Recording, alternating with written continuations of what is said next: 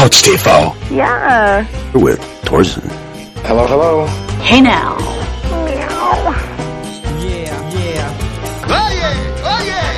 Who loves you, baby? Baba Bowie. Oh, es ist so ruhig inzwischen. Man kann die Vögel zwitschern hören. Denn ihr wisst ja, hier in äh, Wände abgeschlagen, es dauert ewig. Interessant übrigens, dass hauptsächlich europäische Vögel zwitschern. Und das bei Graden, das war heute was, sieben Grad, sechs Grad, und da zwitschern die einfach so vor sich hin. Während die Tropenvögel, die sind verwöhnt, die zwitschern nicht, die kreischen eher. Also wenn ihr mal in Tropen wart, die sehen zwar oft farbenfroh aus, aber die zwitschern nicht, die haben eher hässliche Stimmen. Das mag daran liegen, dass das ja alles nur ein Booty Call ist. Also das ist äh, der Paarungsruf. Und äh, Frauen stehen nun mal auf gute Sänger, wie viele der Leadsänger und Frontmen bestätigen können. Und bei den Vögeln ist es ja wohl genauso. Die sind hier extrem guter Dinge, beziehungsweise die stehen auch unter einem gewissen Zeitdruck. Und ich weiß nicht, ob die das auch als Argument anführen, hier die, äh, wie heißt das bei Vögeln? Der Hahn, die Hähne oder was, die männlichen Vögel sagen, hier, du, du ziehst dich hier, wir haben nicht lange Zeit. Das ist alles ein ganz knapp getakteter Zeitablauf. Wir müssen die Kinder kriegen bis zum Mai und dann müssen wir aufziehen, zwei, drei Monate und dann und manche fliegen ja dann noch irgendwie in den Süden, obwohl das ja auch nicht mehr so oft vorkommt. Das ist ihnen irgendwie zu anstrengend geworden. Aber das ist ganz erstaunlich. Viele von den Vögeln, die finden ja den Weg in den Süden auch wieder zurück völlig ohne Karte oder Navi oder GPS, Google Maps und so. Wäre allerdings noch erstaunlicher, wenn sie es mit Google Maps finden würden. Ich habe schon die Gänse mit den Entchen gesehen. Die haben die Gänse hier, für Gänsefamilie, die haben schon Entchen. Völlig überraschend bei diesen eisigen Temperaturen. In anderen Kreisen wird's ja nicht so gerne gesehen, wenn jemand singt. Ihr wisst, welche Kreise ich meine. Einer von den Leuten, die nicht gesungen haben, ist vor nicht langer Zeit aus dem Knast gekommen. Der war einer von diesen Real-Life-Fixers. Hier muss man eine Begriffsdefinition einfügen. Das Wort Fixer wird in Deutschland falsch verwendet, denn Amerikaner nennen Leute, die Heroin schießen, nicht Fixer, sondern Junkies. Oder die sagen, he's doing smack. Aber Fixer wird dort nicht benutzt. Jetzt weiß ich nicht gut Bescheid über englische Ausdrücke. Auf die Frage, hey, mate, you fancy a fag? Habe ich schon gesagt, ja gut, gemein her. Äh, das hieß jetzt nicht das, was die Amerikaner darunter verstehen. Hey, hast du Bock auf einen Homosexuellen? Sondern das bedeutet, willst du eine Kippe, Alter? Und da gibt es Unterschiede. Aber Fixer wird im amerikanischen Sprachgebrauch jemand genannt, der die Dinge in Ordnung bringt. Ganz bekannt, Pulp Fiction, You're sending the wolf. That's all you had to say. Ja, sagt doch äh, Jules, als er mit Marcellus Wallace telefoniert, nachdem sie äh, den äh, Typen dazu versehentlich erschossen haben und jetzt beim Regisseur sitzen, der natürlich da nicht der Regisseur ist. Und da gibt's dann ja die Molly-Situation, Bonnie-Situation und dann kommt der Wolf und äh, der regelt das alles. Der ist wahrscheinlich der bekannteste. Wer Ray Donovan gesehen hat, schlechte Serie am gutes Thema, hätte man besser machen können. Das sind wohl die bekanntesten, also The Wolf aus Pulp Fiction, und Ray Donovan und vielleicht könnte man auch noch Tom Hagen aus der Pate dazu rechnen, der zwar eher der Anwalt war, aber der auch die Dinge in Ordnung gebracht hat. Seine bekannteste Tat war der Pferdekopf im Bett vom Studioboss und dann später im zweiten Teil, da war dieser arrogante Senator, der nichts mit den, äh, nicht Sopranos sage ich schon, mit den hier Corleones zu tun haben wollte. Und der wurde dann in einem von ihren Bordellen äh, neben der toten Nutte erwischt. Und die haben es dann ganz unkompliziert geregelt. Und er musste nur sagen, er war über Nacht bei Michael Corleone als persönlicher Gast. Und damit war die Blutbande besiegelt. Diese Leute gibt es wirklich, die sind nicht daran interessiert, dass man sie kennt. Die drängen nicht in die Öffentlichkeit. Die haben dann so Berufe wie Privatdetektiv oder wie im Fall von Tom Hagen ist der, der Anwalt. Ich habe nur einen einzigen Klienten. Und manchmal geht es auch schief. Es gibt einen bekannten Fixer in Hollywood, der heißt Anthony Pellicano, der hatte neun gekriegt, äh, beziehungsweise er hat mehr gekriegt, aber nach neun ist er jetzt rausgekommen. Er hat, anders als hier die Singvögel, dicht gehalten und hat nichts gesagt. Er ist bekannt dafür, dass er vielen, vielen Hollywood-Stars aus der Patsche geholfen hat, also hier und da mal eine Leiche beseitigt hat, Leute abgehört hat und so weiter. Und dem sind sie dann auf die Schliche gekommen und seine Dienste wurden geschätzt von sogar Leuten, was man gar nicht meint. Hier die olle Liz Taylor hat ihn benutzt, der Superagent Mike Ovitz, des Nicholson natürlich, da kann man sich denken, die Clintons, die haben ihn zunächst mal benutzt, aber die haben so viel Arbeit, da kam er gar nicht hinterher. Die haben also ihre eigenen Fixer, die laufen 24 Stunden, sind die auf der Payroll. Und natürlich Jackson hat ihn angeheuert damals, als die ersten Anklagen wegen Pädophilie kamen. Viele von euch haben sicher dieses Leaving Neverland angeguckt. Dieser Anthony Pelicano, der hat seinerzeit Michael Jackson gefeuert, weil er mit dem Zeug nichts zu tun haben wollte. Jackson hatte den, er hat ihn indirekt anheuert, er geht ja nicht selber dahin, sondern er hat da Leute, die haben ihn angeheuert, um seine Sauereien zu vertuschen. Und es war selbst diesem Fixer, der für Mafiatypen und die Clintons, was kein großer Sprung ist, den hat er gefeuert, weil er damit nichts am Hut haben will. Es gibt noch einen Typen, der ist tot, der hieß Sidney Korshak.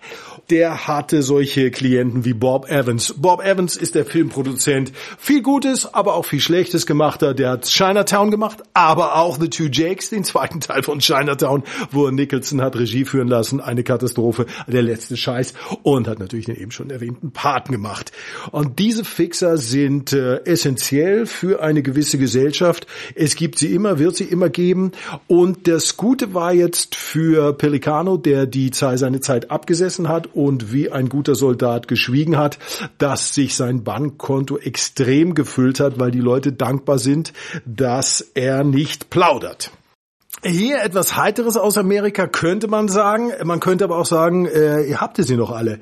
Wenn in Los Angeles Graffiti auf eine Wand gesprüht wird, dann bekommt am nächsten Tag der Besitzer dieser Wand, also derjenige, der da wohnt, dem das gehört, der bekommt eine, no, eine Notiz, dass er diese Graffiti gefälligst zu beseitigen habe und zwar unverzüglich, sonst würden ihm gewisse Strafen drohen, die in den paar hunderter Bereich, 500 und äh, mehr sein können, je nachdem, wie lange er das dann da drauf lässt.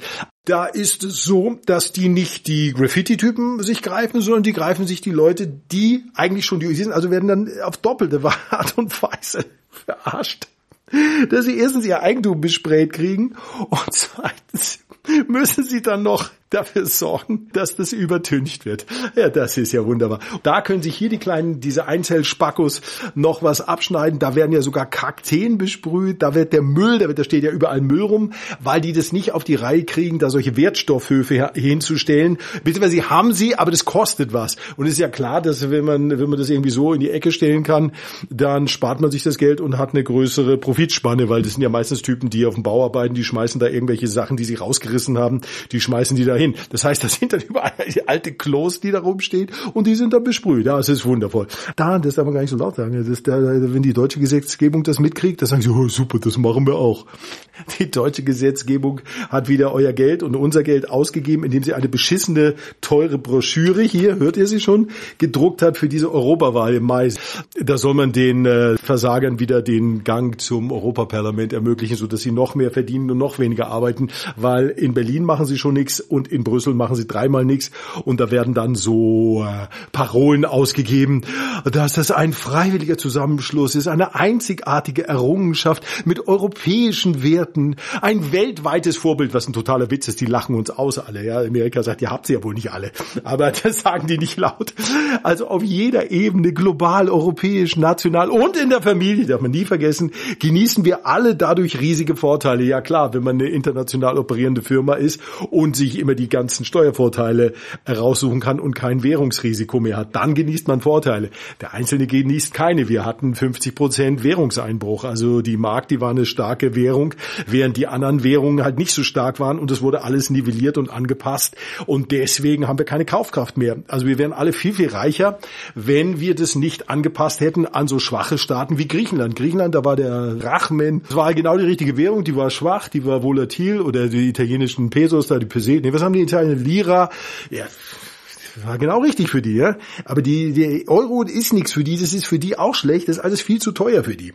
Ja, das wäre, also es ist eine riesige Kapitalentwertung gewesen. Außerdem, die EU, die mischt sich in jeden Scheiß ein. Aber diesen bestialischen, diesen, diese Folter, diese Metzelei, die die da in Spanien machen, den Stierkampf, da sagen sie nichts, das ist alles, ja, das muss man verstehen, das ist eine kulturelle. Ich könnte kotzen.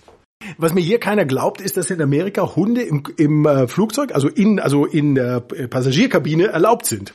Es gibt sehr viele Fälle, da hat jemand gesagt, entschuldigen Sie bitte, ich kann hier nicht mit dem Hund sitzen, ich habe eine Hundeallergie, was ja auch in einem Flugzeug, wo die Luft recycelt wird, da habt ihr sie noch alle. Wer so von seinem Hund abhängig ist, das nennt sich das dann irgendwie so eine vorgeschobene, ja, Emotional Service Dog und so ein Scheiß, ist alles Blödsinn.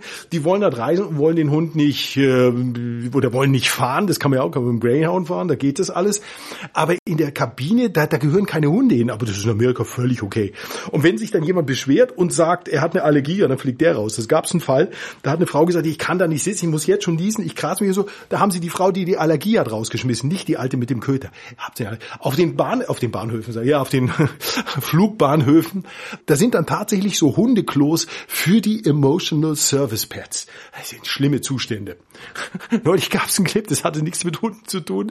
Da hat so eine arme Frau zwischen zwei super fetten amerikanischen Fleischklopsen gesessen. Die hatte, die, die, das war die Hölle auf Erden. Die hat den Mittelsitz gehabt. Rechts und links waren 300 Kilo von der. Das sind Leute, die müssten eigentlich zwei äh, Sitze bezahlen. Weil für das Fettsein kann man was. Ich muss immer extra bezahlen, weil ich 1,93 bin und ich kann in einem normalen Sitzreihe kann ich nicht sitzen. Ich muss mir den Notausgang äh, buchen. Aber ich habe mir das ja nicht ausgesucht, dass ich 1,93 bin. Wenn ich jetzt 400 Kilo wie diese Schweine da wiegen würde, da könnte ich was dafür, weil man kann aufhören zu fressen. Aber ich konnte halt irgendwie nicht aufhören zu wachsen. Was soll ich machen? Das ist so zum Kotzen. Jedenfalls, also auch diese Frau, die sich beschwert hat, dass sie zwischen diesen fetten Schweinen sitzt, die ist rausgeflogen. Amerika. Super. Auf der heiteren Seite gibt es jetzt Patchat. Das ist das iPhone für den Hund. Das kann man zu Hause anbringen und der kann äh, per Berührung kann er dich anrufen. Also Wuffi ruft dich an und dann kriegst du, kannst du das sogar so steuern, dass er dann auch ein Leckerli kriegt. Aber so wie ich die Hunde kenne, da würden die dauernd anrufen. Äh, schon wieder Wuffi. Nee, den nehme ich diesmal nicht an. Ah, der will immer so viel reden. Und da kann man dann so hier so ein, so ein FaceTime-mäßig, kann man da mit seinem Hund reden. Ja, also ich weiß nicht, wie die Hunde das äh, verarbeiten arbeiten, aber ich glaube gut, wenn sie ein Leckerli kriegen. Patchets. Das Beste, was ich in den letzten Wochen gehört habe, ist, dass dieser Faschist, dass wenn er ein Deutscher wäre, da würden die alliierten Truppen einwandern, dieser Sultan von Brunei, ein Superfaschist, kannte ich bisher nur daher, dass Hollywood-Starlets dort für 100.000 oder mehr hinfliegen und sich nageln lassen und sich äh, beschenken lassen, aber äh, beim Geld äh, hört die Ästhetik auf und daher mehr wusste ich eigentlich nicht. Das ist also gang und gäbe, dass da so die Vorlage von hier ähm, der Diktator von Sascha Baron Cohen. Da war die Situation, dass die damals ganz gut aussehende aus Transformers, die dunkelhaarige, ich vergesse, Megan, die hat er ja da hier, der Diktator äh, Sascha hat ihn, hat die dann ja und hat so eine riesige Wand wie eine Altstadt. Und das ist das ganz simple Vorbild. Und der hat doch jetzt da irgendwie so eine, diese scheiß Scharia-Law ausgerufen, dass alle, die schwul sind und Ehebrecher, zu denen ja auch er gehört und seine Leute, äh, dass die dann gehängt, aufgehackt und sonst was werden. Und das Witzigste war, dass der von Deutschland ein Bundesverdienstkreuz hat. Es ist schon wieder passiert. Äh, ich habe wieder so eine Auswanderersendung geguckt. Ich komme nicht davon los. Aber ich hatte ja neulich gesagt, ich habe diese Idee, die ich ja vor 100 Jahren hatte, die haben sie umgesetzt. Ich habe das musste ich mir natürlich angucken, wie die das gemacht haben. Und es war genauso wie das, wie man das jetzt macht. Da waren die größten Teil, ich würde sagen 98 Prozent, 95 Prozent, haben die natürlich selber gedreht. Die beiden Typen, die da angeblich ohne Geld um die Welt geflogen sind. Wobei das, das stimmt alles nicht ganz. Die haben zwei Slogans vermischt. Die haben erstens in 80 Tagen um die Welt und dann noch ohne Geld um die Welt. Das geht aber nicht. Wenn du Druck hast, dann kannst du nicht äh, schnell reisen. Das ist nun mal so. Und die Idee, die war ja so, dass das eine länger angelegte Serie ist und dass die dann irgendwo hinreisen und sich dort auch eine Weile aufhalten. Diese beiden Vögel, das waren so, wer es nicht gesehen hat, so zwei Typen schwer zu schätzen, weil die waren immer so gestresst, dass sie natürlich dadurch älter aussahen. Ich würde mal sagen Mitte 20, weil die hatten auch schon so ein bisschen schüttere Haaransätze. Zwei äh, Brüder, die sind unglaublich unlässig um die Welt gehetzt, um das in 80 Tagen zu schaffen, was natürlich nicht hingehauen hat. Da hat der eine noch, ist er noch krank geworden. Und da gibt's jede Menge Fragen, die sich aufwerfen. Wieso haben Typen Mitte 20 Zeit, äh, monatelang um die Welt zu reisen? Äh, haben die, äh, ich meine, Mitte 20, da hast du alles andere, aber da hast du doch keine Zeit. Oder, oder ist es heute inzwischen so, kriegen die jetzt alle Geld vom Staat oder was? Also ich Mitte 20 hatte keine Zeit dafür. Ich habe, als ich angefangen habe zu arbeiten, da habe ich elf Jahre am Stück keinen Urlaub gemacht. Ja, ich habe gearbeitet und habe versucht zu überleben, aber ich konnte, ich hatte weder Geld noch Zeit noch irgendwas im Sinn Urlaub. Die fahren irgendwie mit dem Rad nach Peking. Jetzt sind sie 80 Tage um die Welt, haben nachher über 100 gebraucht. Aber meine Frage ist, wie ist es möglich, dass die Leute alle so lässig und so viel Zeit haben? Wie ist es möglich? War alles in allem äh, okay, aber auch nicht mehr, war auch spät, haben die, die, Sender selber nicht dran geglaubt. Man hätte es sicher interessanter machen können, indem man den Leuten ein bisschen Zeit gegeben hatte. Aber da war das Konzept irgendwie nicht klar. Wollen sie jetzt in 80 Tagen um die Welt oder ohne Geld? Beides, wie gesagt, geht nicht. Die haben das halt mehr schlecht als recht hingekriegt und war die ganze Zeit im Stress und haben eigentlich nichts davon gehabt. Und wieso man, wenn man kein Geld hat, in die teuerste Stadt der Welt nach Tokio fährt, das weiß ich auch nicht. Aber das bleibt ihr Geheimnis. Wenn man es richtig machen würde, dann würde würde man das länger anleben. Und die sagen so, jetzt sind sie wahrscheinlich eher so dritte Welt, billiger vielleicht Malaysia, da arbeiten sie in einem Orang-Utan-Schutzaufnahme-Reservat oder so. Das würde ich, so würde ich das machen. Wahrscheinlich ist das heute auch alles völlig egal. Hauptsache, da wird, da, flimmert eine Stunde irgendwie so Handy-Fotos rum und das ist irgendwie leicht äh, grainy und unscharf. So. Alles völlig egal. Ist ja ist richtig, das so zu machen. Nur es war halt irgendwie keine Geschichte und man hat auch mit den Typen jetzt nicht so mitgefiebert. Man will ja sehen in so einer Show, wenn es heißt, ohne Geld um die Welt, wie die sich tatsächlich Geld verdienen, weil die haben da immer irgendwie so Blech gebogen und plötzlich hatten sie dann ein Flugticket. So läuft das aber nicht. Und auch nicht in der dritten Welt, da kostet das auch Geld. Also hatten die irgendwo Geld, nur die waren wohl irgendwie geizig und sind getrennt. Aber das war nicht sauber gemacht, weil wenn man das wirklich so macht, wie ich das ursprünglich vorhatte, dann muss man sehen, dass man da tatsächlich auch sein Budget sich zusammenarbeitet. Das muss man natürlich komprimieren. kannst natürlich nicht jeden Tag zeigen, wie einer irgendwo arbeitet. Aber du machst halt die Station so und so, wie ein bisschen wie beim Traumschiff. Das ist ja mehr eure Welt. Und dann sind sie halt da und dann sind sie jetzt hier in, in Miramar oder in, äh, in Malaysia, Bali. Und dann ist es ein schöne komprimierte ein bis zwei Stunden. Australien kannst du zwei Stunden machen und wo die sich halt irgendwie durchschlagen. So, aber die hatten jetzt immer, ja, wir haben kein Geld und dann haben sie da irgendwie Leuten, hast du gesehen, so mit Leuten und dann haben sie plötzlich Geld gehabt für ein Flugticket. Stimmte vorne und hinten nicht. Und noch was habe ich gesehen in dieser Ausweise, das ist ja mehr eure Welt, da gibt es irgendwie so einen Schlagersänger mit W, Horst Wendland oder so ähnlich, der so, so ein äh, so 50 vielleicht, so Ende 40, wenn man freundlich ist, das habe ich nur geguckt, weil der eine relativ heiße junge Freundin hatte. Und ich frage mich, ist es dieser Vogel, weil der sieht jemanden, das ist, der, der verwirrt mich total. Der sieht jemanden ähnlich, den ich gut leiden kann, aber der sieht so aus, wie der Typ damals aussah. Die habe ich seit den 90ern nicht mehr gesehen. Redet aber wie jemand, den ich nicht ausstehen kann. Und jetzt habe ich da, ist es jetzt der, nee, das Ding, der hieß ja anders. Jedenfalls, der macht auf total dicke Hose und der ist wohl Schlagersänger und ich kenne ja nur Mickey Krause mit Geh doch zu Hause, du alte Scheiße. Das sind richtige Qualitätshits. Und der macht auf dicke Hose in Florida und will sich da für eine Dreiviertelmillion was kaufen. Und macht er vor der, macht er auch nur vor der Maus darum. Und er sagt, ja, ich kann ja jederzeit wieder einen Hit schreiben.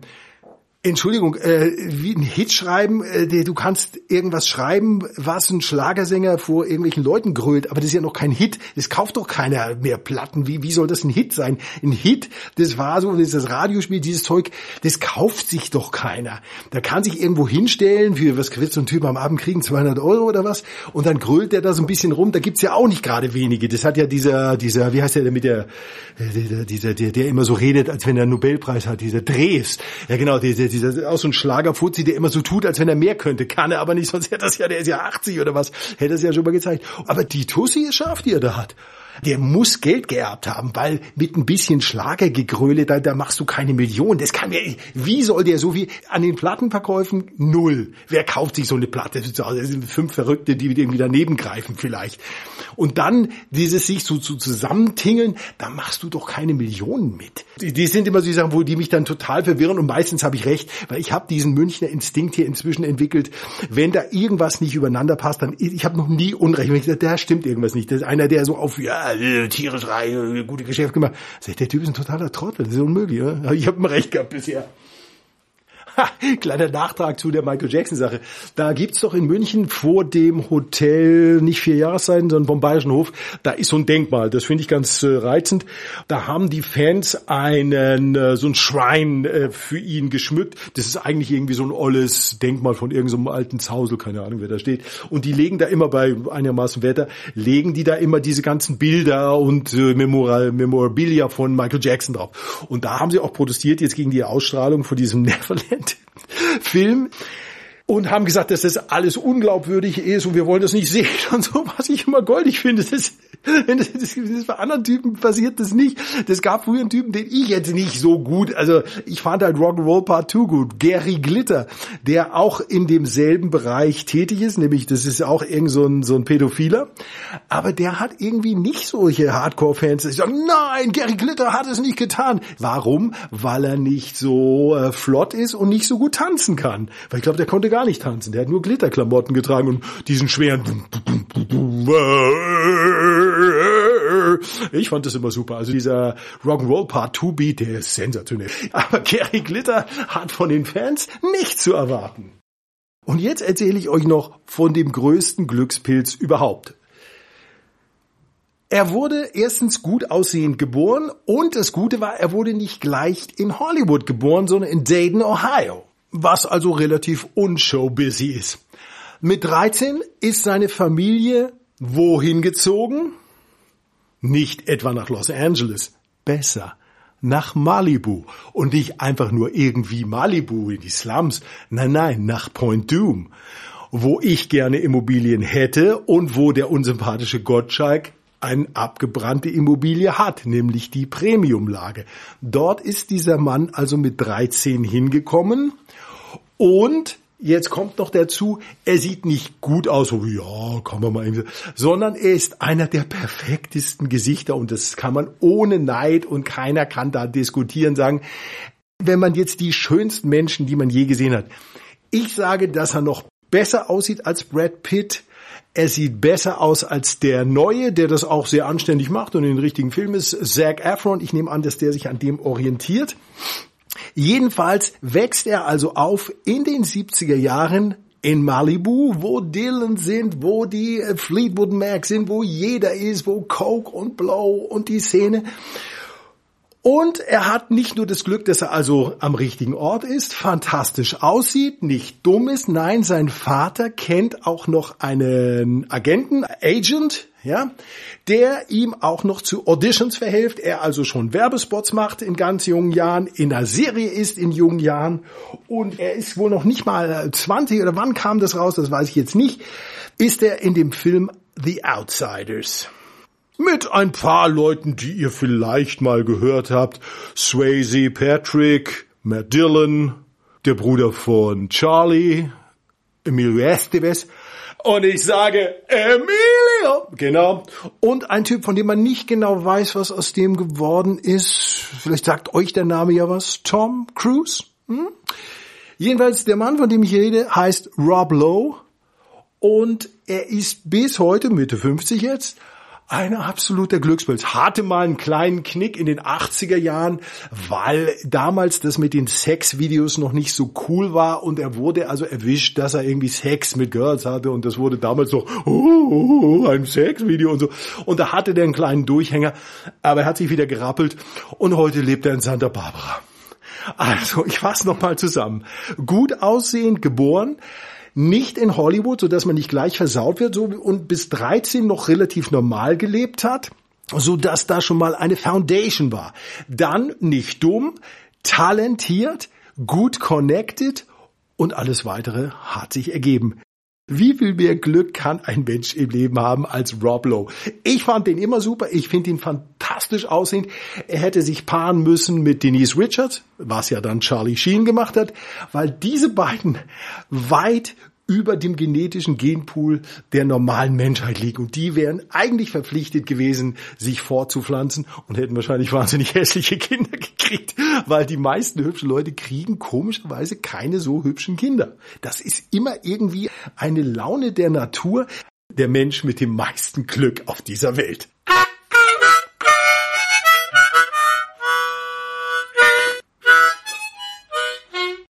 Aber ihr habt auch Glück. Cause I'm doing the Lido Shuffle. Lido missed the boat that day he left the shack. But that was all he missed, and he ain't coming back. Headed to the stone bar in a juke joint car, he made a stop. Just long enough to grab a handle off the top. Next up, Chi-Town, leader for the money down ladder road. He said, one more job, ought to get it.